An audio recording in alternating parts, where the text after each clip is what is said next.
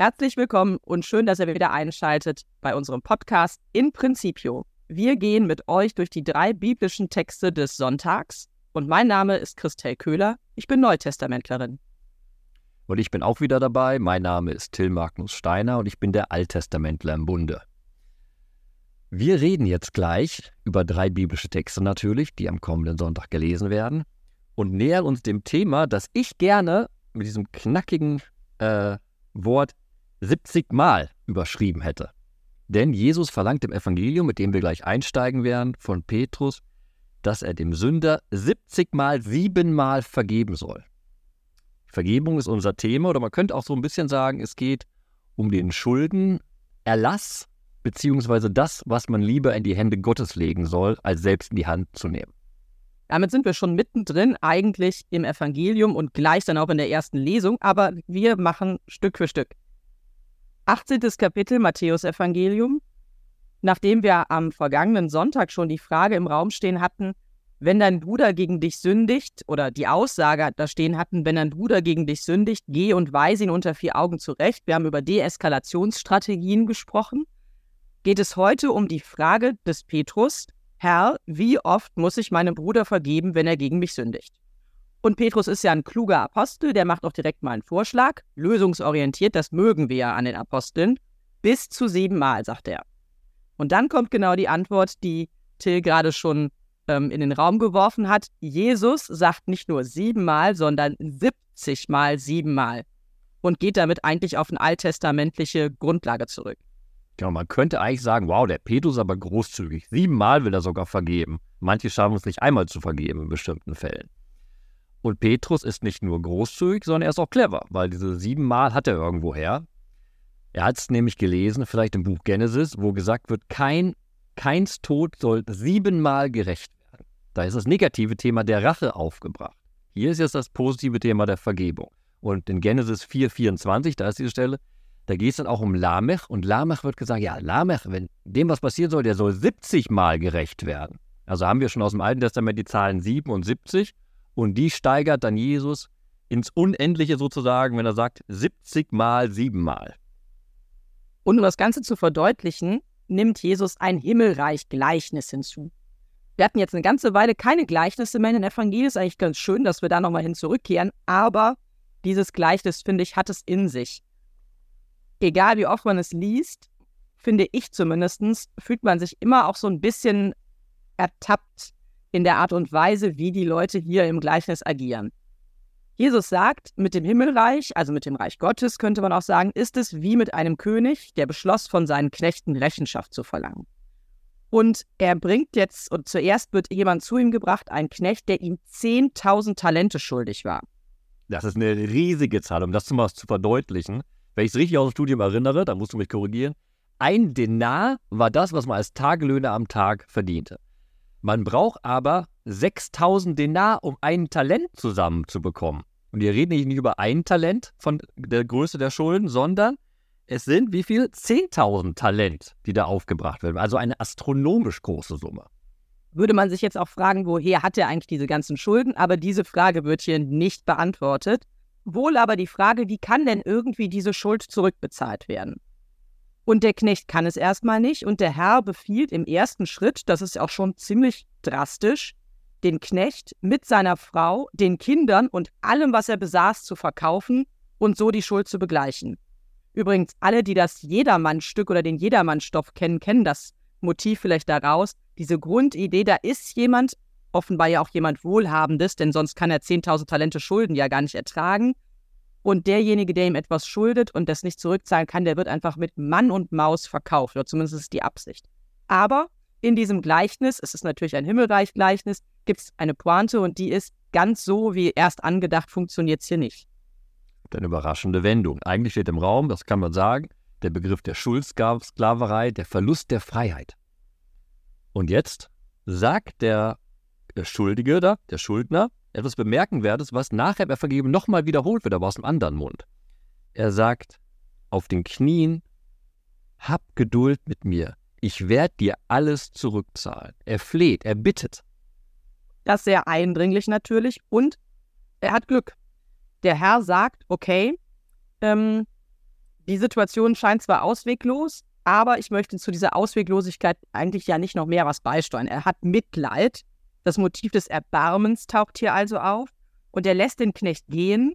Und nicht nur, dass er sagt, okay, du hast jetzt halt zehn Jahre Zeit, um das irgendwie abzubezahlen. Also er hält an seiner Schuld fest, sagt nur, du hast einen längeren Zeitraum, um die zu tilgen. Nein, er schenkt ihm die Schuld. Das heißt, er erlässt ihm alles. Diese ganzen 10.000 Talente, also diese unvorstellbar hohe Summe, die wird geschenkt, erlassen, aufgrund des Mitleids, aufgrund des Erbarmens, das dieser Herr eben hier in dem Gleichnis ähm, mit sich hat. Christelle, du hast eben das Wort Glück benutzt, hast gesagt, ah, da hat er aber Glück gehabt. Das meintest du nicht so, aber ich will es nur deutlich machen. Es geht hier nicht darum, oh, da hat der Schuldner aber den richtigen Tag erwischt, der König ist morgen, hat ein gutes Frühstück gehabt, sehr gut gelaunt. Nein, sondern es ist genau das Glück ist hier ein Zustand, das Glücklichsein, weil sein Gebet in dem Falle, sein Flehen, wurde erhört. Das ist genau, das ist kein Glück, sondern da trifft wirklich Erbarmen auf den Schuldner. Und er wird, jetzt ganz viele Begriffe, die ich benutze, ein Theologe, wir sind ja bei so einem Gleichnis, er wird erlöst aus seiner Schuld. Er geht nicht in die Schuldsklaverei hinein, sondern er geht hinaus als freier Mensch, frei von der Schuldenlast, befreit.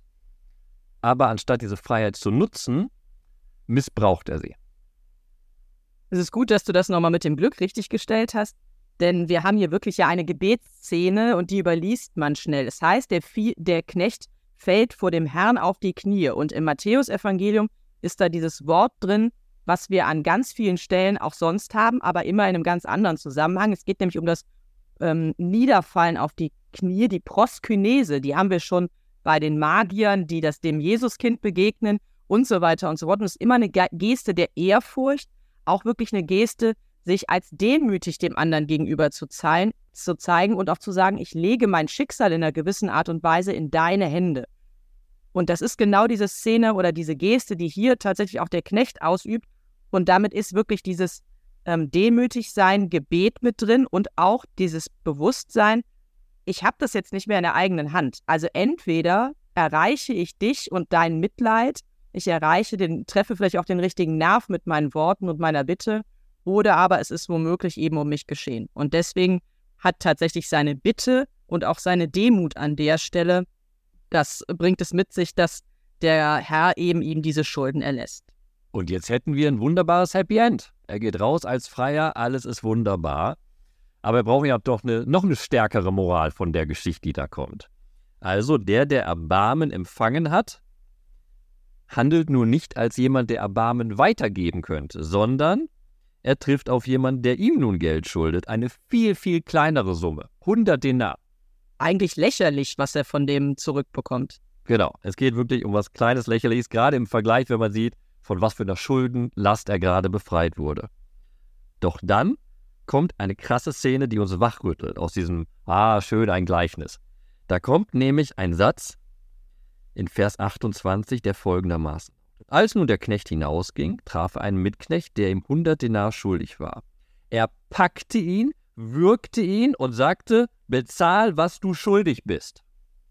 Das ist eigentlich der Satz, den der Knecht 1 eben auch schon mal gehört hat und aus dem er ganz gut rausgekommen ist. Hier an dieser Stelle hilft aber kein Mitleid, kein Mitleid flehen, des, des zweiten Knechtes, der sagt nämlich auch, hab Geduld mit mir, der hat genau die gleichen Worte im Mund und fällt vor ihm nieder. Also wirklich, die Szene wiederholt sich, nur mit anderen Vorzeichen, aber der Knecht eben, dem eben die Schulden erlassen wurden, diese riesige Schuldensumme, der will das nicht, ähm, der geht weg, also auch eine sehr harte Geste, den Bruch auch deutlich zu machen und lässt eben seinen Mitknecht ins Gefängnis werfen, und zwar bis er die Schuld bezahlt hat. Das heißt, er muss Stück für Stück alles abtragen.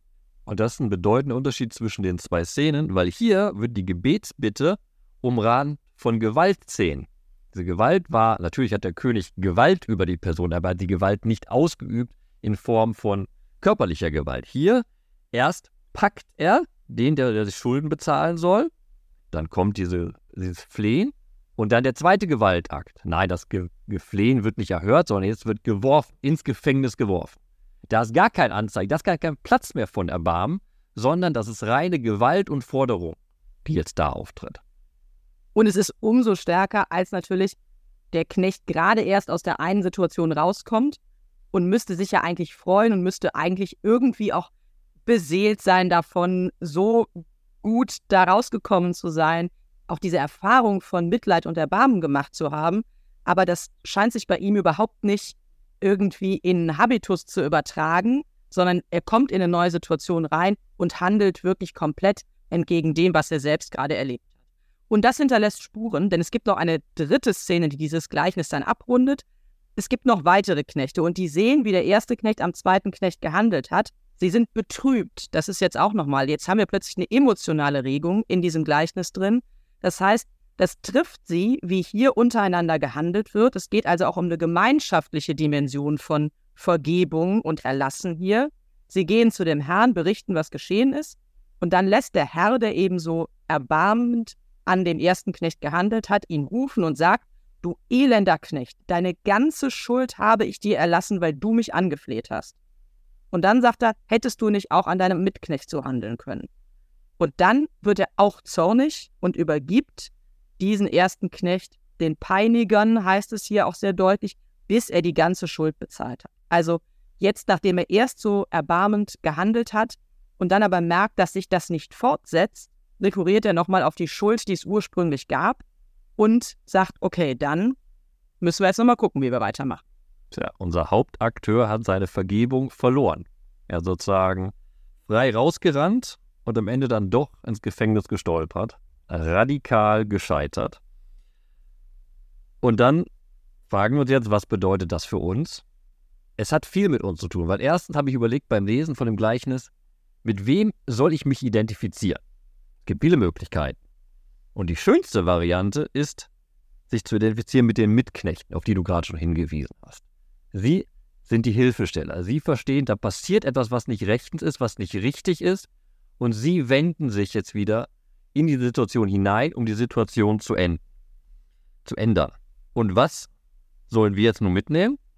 Im Endeffekt doch das, was wir auch nachher bei Sirach lernen werden, dass wenn Gott sein Erbarmen zeigt, warum sind wir nicht auch Menschen, die sich auch erbarmen können? Warum sind wir nur Leute, die empfangen von Gott, aber dann, wenn es ins Zwischenmenschliche geht, sage ja, empfangen gerne, aber geben dann lieber nicht.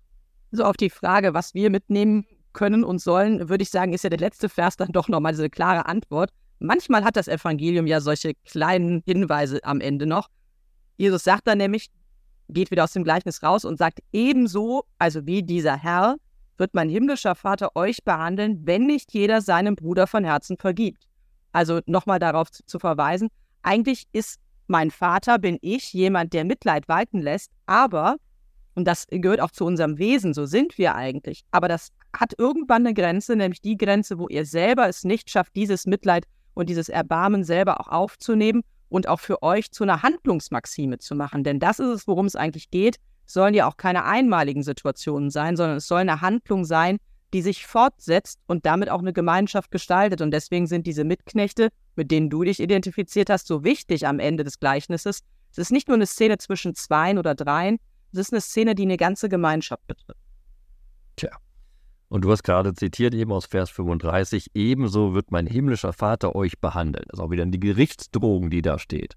Und das ist jetzt unsere Brücke, die wir gehen werden, zurück in die erste Lesung. Und ich zitiere daraus, damit diese Brücke auch deutlich wird.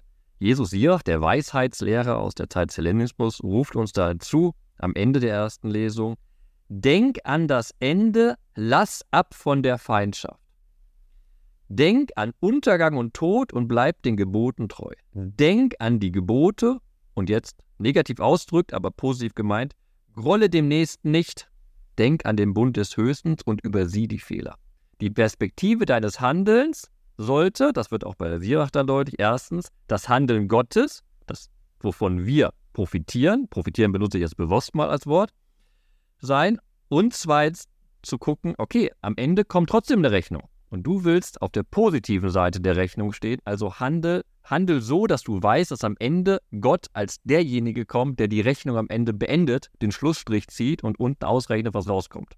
Dieser Text aus Jesus Sirach, dem Weisheitslehrer, ist ein Text, dem es sehr darum geht, tatsächlich diese Form der Schuldenbremse, die irgendwie über dieser Folge steht, den Leuten vor Augen zu führen und zu sagen, Also es ist nicht richtig, selber immer derjenige zu sein, der diesen Zorn weiterträgt, der tatsächlich auch diese, diese, äh, also Vergebung ablehnt, der immer selber die Dinge wieder in die Hand nehmen will. Und wir haben ja in dem Evangeliumstext, Till hat es eben auch sehr deutlich gesagt, diesen Satz, wo der, der Knecht so heftig reagiert. Er sagt, er packt ihn und wirkt ihn. Also er wird gewalttätig. Und genau diese Idee von Gewalt und sich steigernder Gewalt, auch weil man immer mehr Rache nimmt, zu durchbrechen, das ist eigentlich die Linie, die Jesus Sirach in diesem kurzen Abschnitt aus dem 27. bzw. 28. Kapitel aufnehmen will. Er will nämlich deutlich machen, gib das ab und lass diese Spirale nicht weiter wachsen, sondern denk auch daran, wenn du sie weiter wachsen lässt, dann lässt auch Gott sie in Anführungsstrichen am Ende weiter wachsen, denn er ist derjenige, der am Ende abrechnet und wirklich die Dinge einfordert. Wir haben es ja schon im Buch Exodus, wo Gott sagt, mein ist die Rache. Genau darauf rekurriert Herr Jesus Sirach. Jesus Sirach geht jetzt aber eben diesen einen Schritt weiter, auf den Christel schon hingewiesen hat, und hat gesagt, es ist nicht deine Aufgabe, diese Gerechtigkeit herzustellen. Vertraue, und das ist die große Herausforderung, wo dieser Text so radikal ist, vertraue, dass die Gerechtigkeit durch Gott dargestellt wird und hingestellt wird und erstellt wird. Und das hört sich jetzt erstmal so nach dem Motto an, wow, das ist eine Vertröstung auf das, was am Ende kommt, das hilft aber jetzt nicht dem Hier und Jetzt. Dagegen möchte ich den ersten Vers stellen aus der Jesus-Sirach-Lesung, den du vielleicht einmal ganz kurz liest, Christelle. Sehr gerne. Es heißt da, Groll und Zorn, auch diese sind Gräuel, und ein sündiger Mann hält an ihnen fest. Du hattest eben auch schon auf den Zorn kurz rekurriert, Christelle. Und es ist wichtig, wenn man diesen Vers liest, zu wissen, dass Jesus Sirach die zwei Themen Erbarmen und Zorn, über die wir ja auch reden in dem Kontext hier, komplett bei Gott verortet. Erbarmen und Zorn, die gehören Gott. So handelt Gott. Und deshalb dieser Hinweis am Anfang auch im Kontext der Rache, weil Rache entsteht ja auch aus Zorn. Ich möchte, Zorn kann ja auch führen, ich möchte Gerechtigkeit wieder hinzügen. Ich möchte das wieder so erzeugen, wie es ist, mit Gewalt. Das Problem bei Zorn und Groll, was uns Jesus Sirach aber vorführt, ist, Groll und Zorn beherrschen den Menschen. Sie beherrschen nicht Gott, das macht Jesus Sirach auch an anderer Stelle deutlich, aber sie beherrschen das Handeln eines Menschen. Und sie sind keine guten Wegweiser, sondern, und das ist die, genau die Warnung, die steht, sie sind ein Gräuel. Und das ist radikal. Ein Gräuel ist die größtmöglichste Sünde gegen Gott. Das ist das Schlimmste, was, wenn Gott etwas richtig verurteilen will, in den alttestamentlichen Texten wird es als Gräuel bezeichnet. Und deshalb wird hier am Anfang der Leseschlüssel für uns aufgemacht, ja, wenn ihr selbst glaubt, ihr müsst Rache nehmen, weil ihr zornig seid, weil ihr inneren Zorn fühlt, weil ihr wütend seid, dann seid ihr auf einem falschen Weg. Ihr müsst euch vergegenwärtigen, ja, was wir eben im Evangelium auch gelernt haben. Guck mal, im Endeffekt erhoffen wir uns alle von Gott das Erbarmen, dann muss ich doch auch dieses Erbarmen ermöglichen bei mir selbst. Ich muss es selbst schaffen, Erbarmen zu handeln. Und da ist genau der Kontrast aufgebaut. Mit Gold und Zorn gibt es keinen Weg zum Erbarmen. So wie das Gleichnis diesen Spiegel uns vorhält, wie wir eigentlich handeln, mit dem, wie die Knechte untereinander agieren, so hält uns Jesus Sirach auf eine andere Art und Weise den Spiegel vor. Und ich lese die beiden Verse mal und betone sie auch mal ein bisschen. Das heißt nämlich, ein Mensch verharrt gegen einen Menschen im Zorn, beim Herrn aber sucht er Heilung. Mit einem Menschen gleich ihm hat er kein Erbarmen, aber wegen seiner Sünden bittet er um Verzeihung. Also es ist schon, man merkt da drin schon, wenn man den Text auch so liest, es hat tatsächlich so ein bisschen was, einen suffisanten Unterton, ja. Also klar, wenn du was brauchst, gehst du zu Gott, ja, und hoffst auf, darauf, dass er so an dir handelt, aber untereinander spielt das alles keine Rolle. Und das ist eben genau dieses Vorhalten des Spiegels, denn wie oft ist es tatsächlich so, dass wir um Gottes Erbarmen bitten. Wir tun es in jedem, in jedem Gottesdienst, ob Wort oder Gottesdienst oder Eucharistiefeier im Kyrie. Wir bitten um das Erbarmen Gottes. Aber wie erbarmend sind wir tatsächlich ähm, eben miteinander und im Untereinander innerhalb unserer Gemeinde, in unserer auch ganz alltäglichen Situationen. Und das ist schon sehr äh, entlarvend, finde ich, im Evangelium wie auch in dieser Lesung, das uns so deutlich auch vor Augen zu führen. Und das war für mich auch der Stolperstein dann am Ende des Textes, wenn wir aufgefordert werden mit dem Satz überseh die Fehler. Also guck mal weg, lass es mal sein, ist okay. wenn man den Satz nur so sagen würde, dann sagt man, ah, nicht weggucken, sondern hingucken ist das Wichtige. Aber was du gerade gesagt hast, ist ja gerade das Aufschließen dieser Aussage, weil im Endeffekt beten wir ja, auch wenn wir zu Gott sagen, ganz, ganz naiv sozusagen, ah, ich kleiner Sünder, lieber Gott, guck nicht auf meine Fehler, sondern guck auf das Gute, was ich tue. Und das genau, das sollten wir auch übertragen auf das Zwischenmenschliche. Ich gebe zu, Zorn ist durch und durch menschlich und es gibt Sachen, da fällt das Vergeben sehr schwer, beziehungsweise es gibt auch Sachen, da kann ich nicht vergeben. Aber trotzdem ist das Ideal, was Jesus hier uns hier vor Augen führt, wie ein positiver Stachel in einer Wunde. Weil wir wissen, Vergebung ist das, was wir von Gott erhoffen und ist das, was wir eigentlich auch anderen Menschen schenken sollten. Der Weg ist oft schwierig dahin, aber das Ideal darf man nicht aus den Augen verlieren dabei. Ich glaube auch Zorn an sich ist nichts Böses, wenn es nichts ist, in das man sich verrennt und in dem man verhärtet ist. Also zornig sein hat ja tatsächlich auch oder wütend sein. Es ist auch gut, wenn man mal wütend ist. Man lässt diese Dinge vielleicht raus, also jetzt nicht körperlich, aber man merkt, da ist was, was mich ärgert. Ich fresse es vielleicht auch nicht in mich hinein, gehe eine Runde joggen oder was auch immer, um irgendwie die Wut loszuwerden. Ich kann es auch artikulieren, aber ich darf nicht daran festhalten. Ich darf mich nicht in der Wut oder im Zorn verkrampfen. Und das ist das Wort Groll, was ich so schön finde, weil ich finde, wir sagen ja auch im Deutschen, ich hege einen Groll. Und das ist etwas, was ich eigentlich ganz leise und fortwährend tue. Also es ist immer dieses Magengrummeln, es ist irgendwie immer die Faust in der Tasche, es ist irgendwie etwas, was sich so durchzieht und was nicht wieder weggeht. Also Zorn kann kommen und auch wieder verfliegen und ich kann auch mal wütend sein und dann ist wieder gut. Aber Groll scheint mir was, was Andauerndes zu sein. Und das ist etwas, wovon Jesus Sirach uns hier sehr deutlich abrät und sagt also, wer sich dem Groll tatsächlich wirklich verhaftet, in dem hängen bleibt, das ist tatsächlich etwas, was, was eigentlich nicht funktioniert. Im Zwischenmenschlichen nicht, weil es eben auch eine Auswirkung auf das Verhältnis zu Gott hat. Groll, das beschreibt sehr schön, ist eben diese innere Variante des Zorns, die so im Inneren eben wächst und unversöhnlich ist und das ist ja das, wovor Jesus dir uns in seinen Ausführungen äh, warnt, weil es innerlich ist, auf einmal anfängt uns zu bestimmen. Und das ist genau die wichtige Entscheidung, die du aufgemacht hast. Zornig sein gehört zum Leben dazu und wir sind alle zornig. Aber sobald wir merken, dass daraus ein Groll wird, beziehungsweise dass uns dieser Zorn bestimmt, dann verlieren wir die Herrschaft über unser eigenes Handeln. Dann sind wir eben nicht mehr befähigt, erbarmend zu handeln. Du hast gerade gesagt, wir verlieren die Herrschaft über unser eigenes Leben und Handeln. Und jetzt kommt noch die dritte Lesung ins Spiel, die zugegebenermaßen nicht ganz so einfach jetzt ist, in den Duktus dieser beiden Texte, die ja sehr schön miteinander spielen, diese Lesung da hineinzufügen. Wir sind im Römerbrief immer noch, im 14. Kapitel, und ich nehme mal nur den ersten Satz, der heißt, denn keiner von uns lebt sich selber und keiner stirbt sich selber. Leben wir, so leben wir dem Herrn, sterben wir, so sterben wir dem Herrn. Das sind sehr absolute Aussagen. Etwas verkürzt steckt hier aber etwas drin, was wir auch am letzten Sonntag schon entdeckt haben, nämlich dass es uns Christen darum gehen muss, dass es keine Lebensdimension gibt, in der wir ohne Gott handeln. Letzte Woche hatten wir das mit dem, wo zwei oder drei sind, da bin ich mitten unter euch. Also Gott ist immer mit dabei und wir sollen auch so handeln, als wäre Gott immer mit dabei.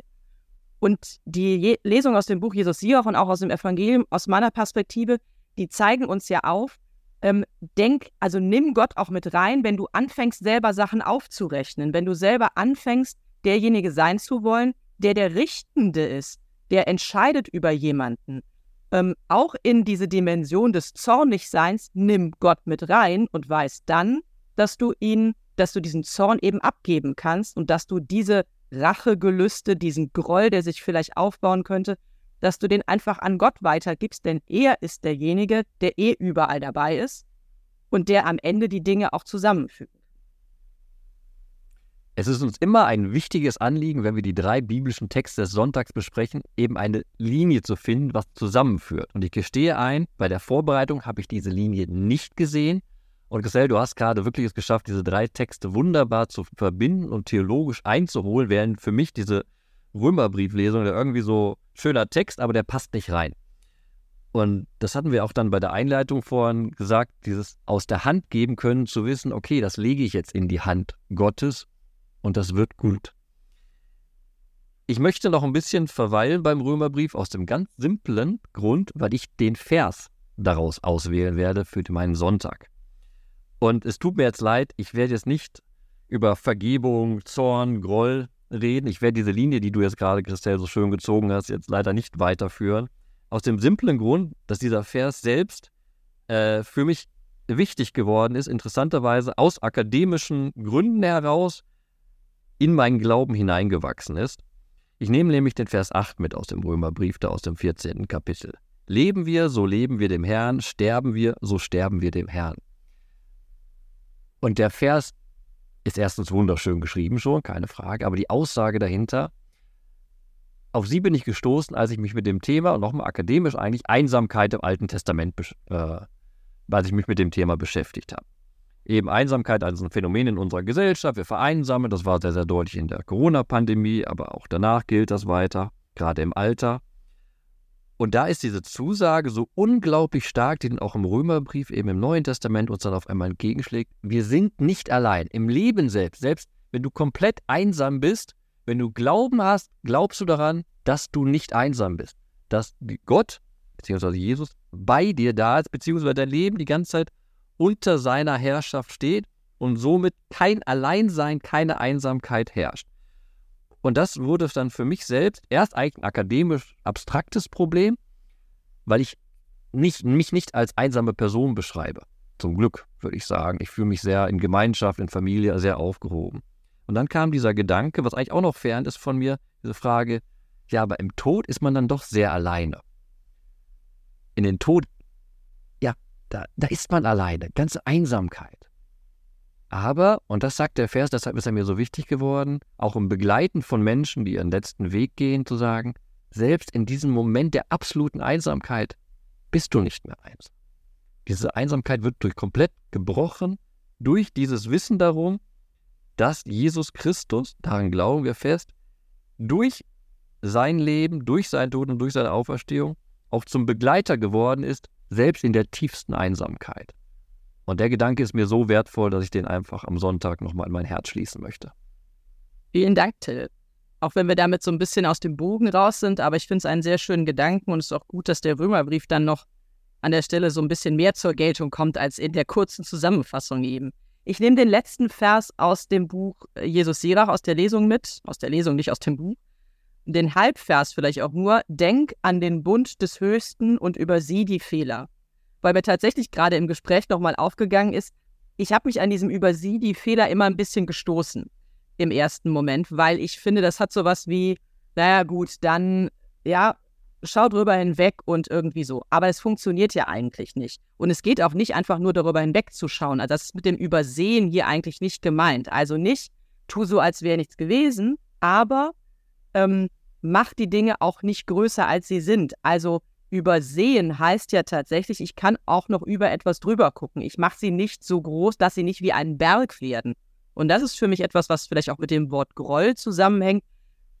Etwas sich grollt, es baut sich irgendwie Zorn zusammen, er wird irgendwie unübersichtlich.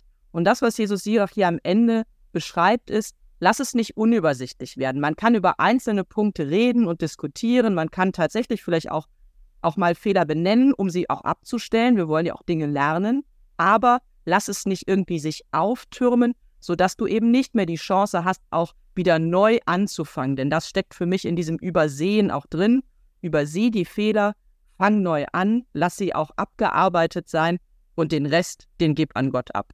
Deswegen ist dieser letzte Vers mir heute durch unser Gespräch nochmal deutlich sympathischer geworden, als ich ihn immer im ersten Lesen fand. Vielen Dank. Und uns interessiert jetzt sehr, welchen Vers ihr sympathisch findet, beziehungsweise auch gerne, welcher Vers für euch eine Herausforderung ist, beziehungsweise mit welchem Vers ihr so gar nicht zurechtkommt. Eure Bibelverse, die ihr mit uns und allen teilt, könnt ihr jetzt eben auf Facebook niederschreiben. Ihr habt in den Show Notes der Podcast-Folge unten den Link auf unsere Facebook-Page. Da gibt es jede Woche ja den Post mit der neuen Podcast-Folge und darunter sammeln wir eure Bibelverse und eure Gedanken zu euren Bibelversen. Und wir freuen uns darauf, und ich nicht nur wir, sondern auch viele, die den Podcast hören, freuen sich darauf, eure Bibelverse zu lesen und so gemeinsam Bibel zu teilen. Zum Schluss wünschen wir euch viel Freude beim Bibelentdecken.